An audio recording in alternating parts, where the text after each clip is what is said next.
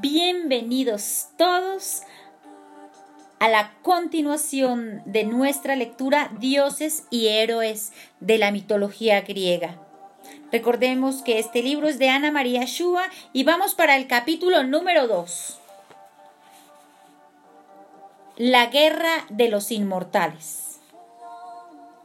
Las profecías aseguraban que Zeus sería el rey de los dioses y el dueño del universo.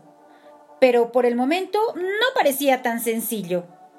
Antes era necesario destronar a su padre, el malvado Cronos, quien contaba con el apoyo de sus hermanos, los titanes.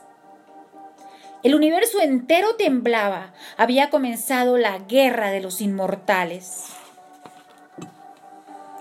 Durante diez años, desde las alturas del Olimpo, lucharon los nuevos dioses contra los titanes, y la suerte de la guerra seguía indecisa. El propio Zeus comenzaba a temer que la profecía no llegara a cumplirse.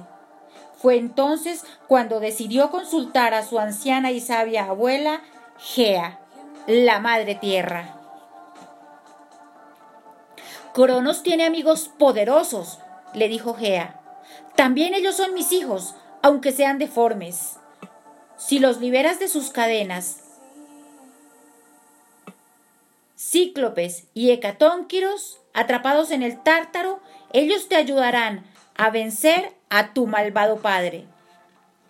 Entonces Zeus bajó a las oscuras profundidades del Tártaro y desencadenó a los cíclopes gigantes con un solo ojo en medio de la frente y también a los hecatónquiros, los monstruos de cincuenta cabezas y cien brazos.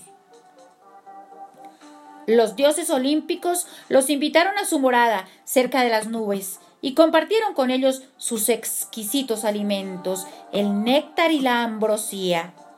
Así los convirtieron para siempre en sus aliados. Agradecidos por su liberación, los cíclopes le regalaron a Zeus tres armas invencibles, el trueno, el rayo y el relámpago. Le entregaron a Hades un casco que lo hacía invisible y le dieron a Poseidón un tridente tan poderoso que con un solo golpe podía hacer temblar a la tierra y al mar. La batalla final fue feroz.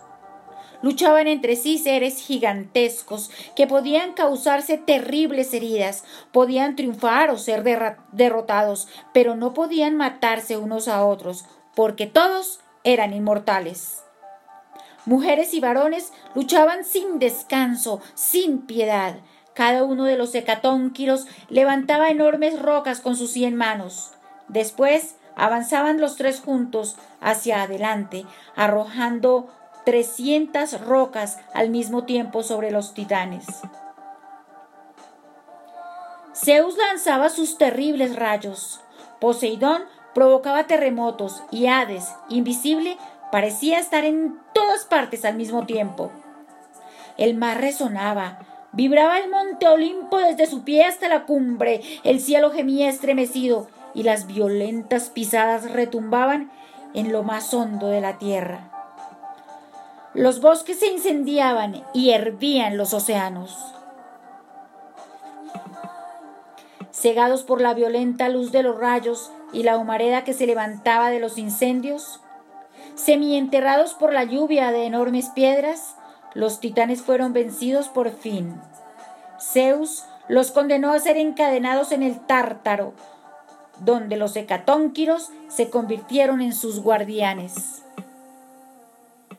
Si un yunque de bronce bajara desde la superficie de la tierra durante nueve noches con sus días, al décimo día llegaría al Tártaro Tan profundo es ese abismo, horrendo, incluso para los dioses inmortales. Victoriosos, los dioses decidieron repartirse el poder. Para evitar más luchas, hicieron un sorteo. A Zeus le tocó el cielo. Poseidón obtuvo el dominio sobre el mar y Hades se adueñó del mundo subterráneo. Pero Zeus, el rey de los dioses, gobernó además sobre todos los mortales y los inmortales. Y sin embargo, el universo no estaba en paz. Gea, la tierra, se revolvía furiosa. ¿Cómo se había atrevido su nieto, el soberbio Zeus, a encerrar a sus propios tíos en el tártaro? Como madre de los titanes, Gea no podía permitir que los nuevos dioses gobernaran el universo. Por el momento, los olímpicos habían triunfado, pero Gea meditaba su venganza.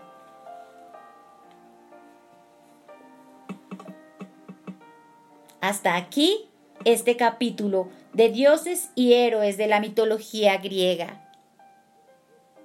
Leer nuestra nueva misión los invita para que se metan de lleno en su lectura favorita la disfruten, la saboreen. Luego, construyan sus propios textos y se conviertan ustedes también en escritores. Y no se les olvide, leer es nuestra nueva misión.